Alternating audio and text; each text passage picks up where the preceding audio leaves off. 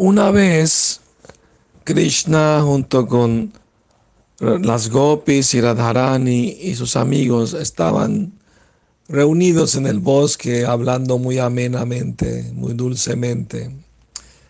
Y un abejorro que andaba por ahí confundió el rostro, el bello rostro de Radharani por una flor de loto.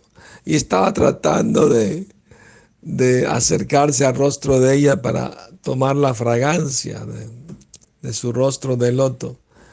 Y ella le dijo a Krishna, por favor, este abejorro me está fastidiando, aléjalo de mí. Entonces Krishna le dijo a su amigo eh, Madhumangala, por favor, Madhumangala, aleja ese abejorro de aquí una vez.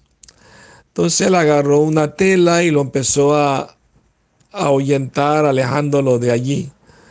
Y regresó a rato y empezó a decir, Krishna, Krishna, eh, Radharani, Radharani, ya, ya ahuyenté al abejorro, a Madhu de aquí, ¿no?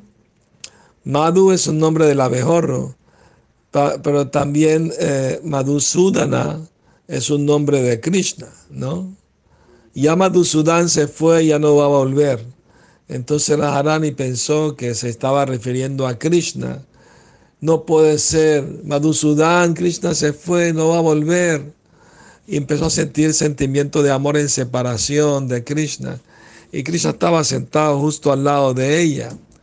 Ella se quedó asombrado por el amor tan intenso que ella tiene en, en su ausencia. Y él dijo, oh, debe ser que ya llegó el momento en que Radharani quiere experimentar esos sentimientos de amor en separación de mí.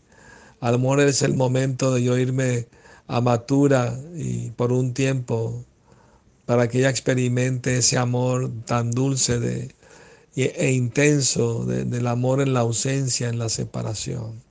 Jai Shishirada y Krishna aquí, Jai. Buenas noches. Que sueñen con Krishna.